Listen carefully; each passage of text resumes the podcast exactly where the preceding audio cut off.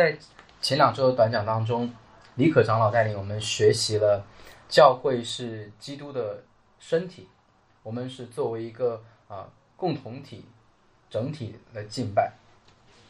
而我们之所以聚集，首先是因为神主动的恩典，所以作为神的百姓，我们要以神为我们聚集和敬拜的中心。如何借着教会这个共同体去荣耀神，是我们敬拜最重要的目标。那换句话说，我们自己的感受，甚至是我们自己属灵的益处，都不是我们来聚会敬拜神的焦点。那今天的短讲当中呢，我们要从另外一个角度，就是神他作为至高的掌权者，他为什么要召集我们？神对教会啊聚会的目的和重点又是什么？我们一起来祷告。主，我们感谢你能够召集我们来啊，在你的圣日，在主日能够来啊一起来敬拜你，也求你能够借着。接下来信息帮助我们，呃，更深的去认识敬拜，让我们可以有啊更合你心意的态度来向你献上我们的敬拜。我们祷告奉告主耶稣那我们今天会通过三个方面来看神为什么招聚我们，以及他招聚我们要做什么。首先，神招聚我们是要聚集在他的荣耀之下。第二，神召聚我们是为了我们彼此的益处。第三，神啊要招聚我们在世人的注视面前。首先，我们来看第一点。我们请大家回想一下，在你人生当中有哪一些啊片段、哪些时刻让你感受到震撼，或者让你感到惊叹、欢呼？当你看到各种啊各种。很壮观的景象的时候，是不是？当你第一次可能啊，如果上海人，因为上海的上海人第一嘛，如果上海人如果去了黄山、华山，甚至是什么珠穆朗玛峰，在山脚的时候，我觉得那个场景会让人感到很震撼。还是你第一次去到一个大瀑布，去的黄果树瀑布之脚下的时候，那种声音、那种宏大的场面给你带来震撼，亦或是？在宁静的夜晚，你去观看、仰望天空、星空所带给你的那种震撼。当你受到震撼的时候，你无论是啊从嘴里面或者心里面都会发出那种啊自然而然发出那种感叹、那种欢呼。那同样呢，对于每一个蒙受我们造物主拯救的我们来说，对于啊拯救我们的造物主。我们的赞美也应该是我们自然的反应，因为我们深知他是一位奇妙的救主。整个受造界，整个伟大的受造界，整个宏大受造界都是源于他的创造。不仅如此，啊，我们曾经都是啊一个满身罪污的罪人，如今竟然蒙这位救主，这位啊伟大的创造主恩典和福救，让我们。如今可以来到他面前来敬拜他，所以啊，卡森博士，D.A. 卡森博士才会说，我们对神的敬拜应该包含把所有的尊荣和价值都归给造物主，我们的神因他是配得，所以我们要如此喜乐的去行。那我们从诗篇当中也会找到许许多多赞美神的那样的诗句。这些都是诗人们认识神以及认识他们的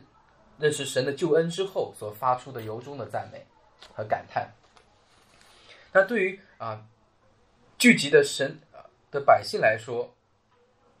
我们应该怎样的献上我们的敬拜呢？对于神所招聚的我们来说，我们应该献上什么样的敬拜呢？首先，我们的敬拜应该是我们需要庄重的来到神面前来敬拜他。我们应该带着敬畏的心来仰望我们的神，因为他是啊一切让我们震撼感叹那些之物的创造者，他更是在污秽的我们面前显为圣洁的神。其次，我们要喜乐的来赞美他，因为基督的复活让我们这些信靠他的子民可以蛮有盼望的享受与神的同在。第三，我们要感恩，就是因为神主动的拯救和寻找我们，我们这群曾经迷途的羔羊才可以来到神的施恩宝座面前。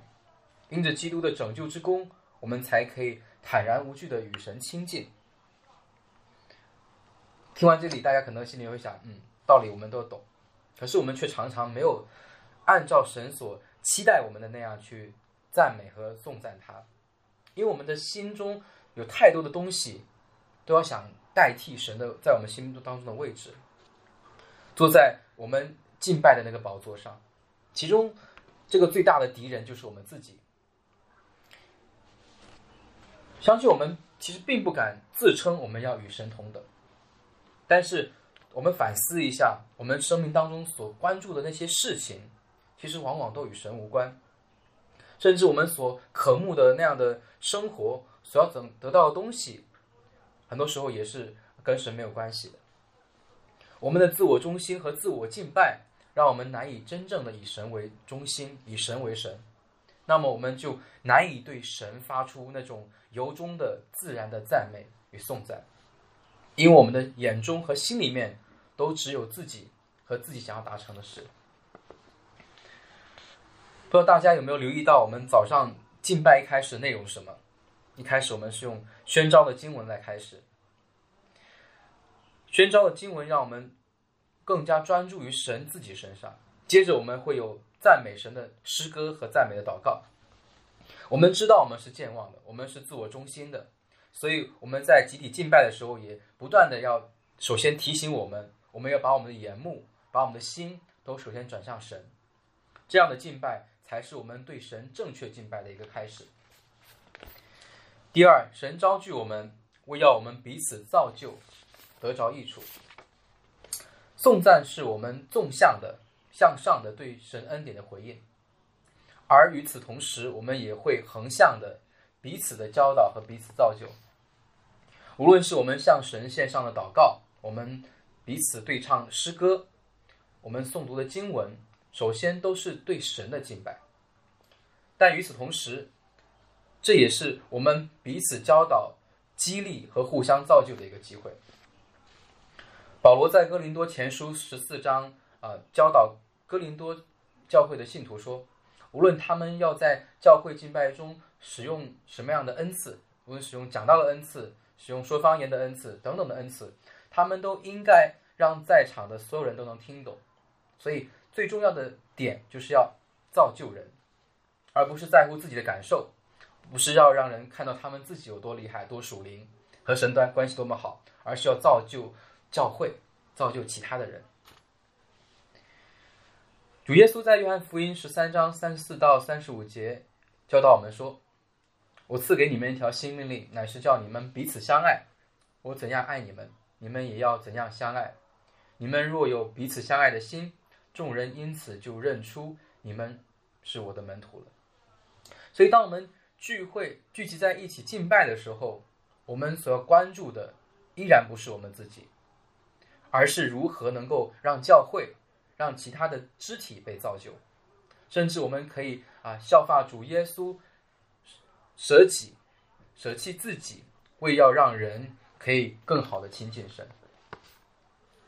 我们感谢那些啊参与各样啊台上服侍弟兄姊妹，因为他们的服侍，我们在我们的教会，在我们敬拜的时候，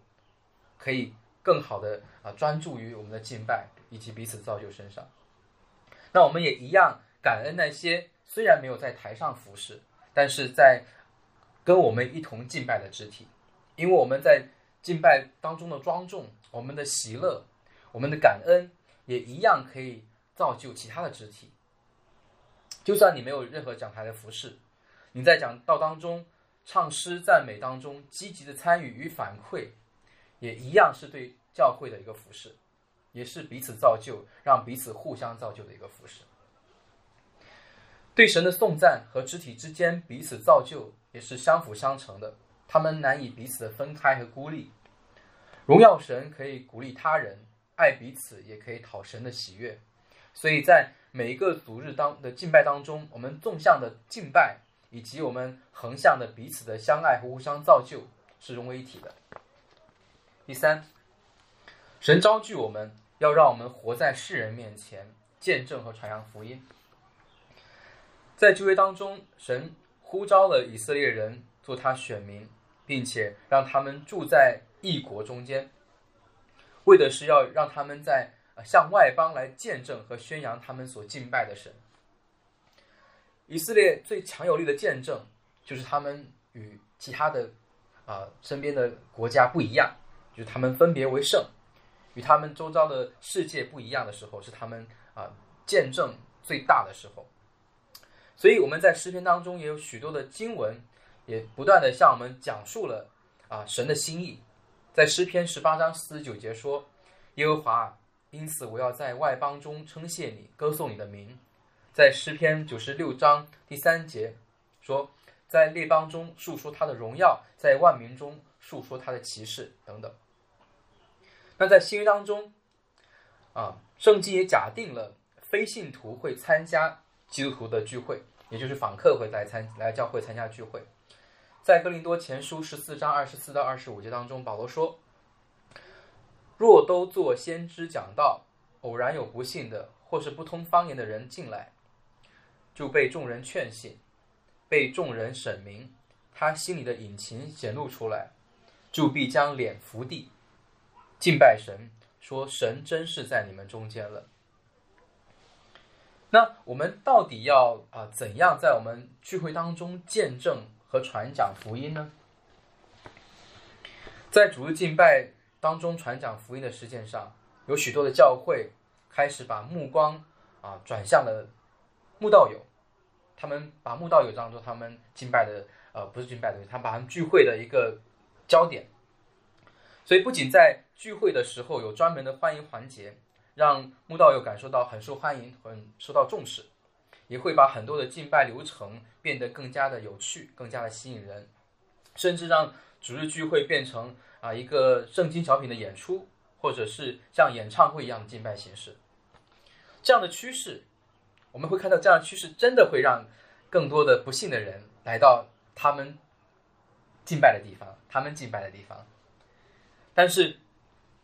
因为他们对啊敬拜本身的中心和重点的丧失，最终他们会发现，他们仅仅把这些人带到他们的教会，他们的教会而已，而不是带到神面前，因为这些人很快就会流失，而且一波接着一波会流失。那我们的聚会是不是就只关注对神的颂赞？和对信徒彼此的造就，而不顾及慕道友了呢？答案当然也是否定的。那著名的牧师柴培尔在他《以基督为中心的敬拜》这本书当中说：“我们不关注慕道友，但是我们也不会忘记他们。”我认为这是一个非常有智慧的一个总结。首先，我们要让我们的聚会充满福音。我们对。对于神的创造、人的罪、罪人所要面对的审判，我们应该是啊言不避讳。我们也把靠着基督这唯一的真理和生命这个唯一的好消息，也要不打折扣的宣讲出来。如果我们能做到这些的话，这个就是我们对神的一个一个敬拜，对神的一个颂赞。这也是。我们对慕道有一个最好的服饰。其次，我们也要把基督与主流文化的冲突清楚的啊表达出来，让人看到这个世界上所追求的啊所他们所羡慕那一切，终究不过是尘土和捕风。唯有在基督里，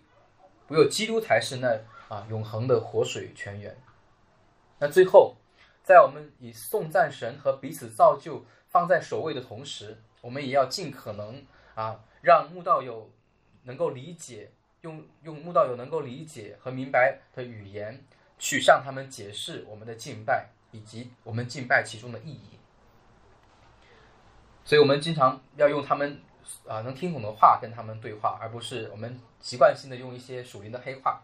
让他们听不懂，他们啊并不能够被造就。我来用一句话总结一下：那当我们聚集时，神就在我们中间大能的工作，使他自己被颂赞，使我们彼此得到造就。当他这样做的时候，他就在我们里面，并以地方教会的形式，借着我们来做工，向失丧的人传讲福音。我们一起祷告。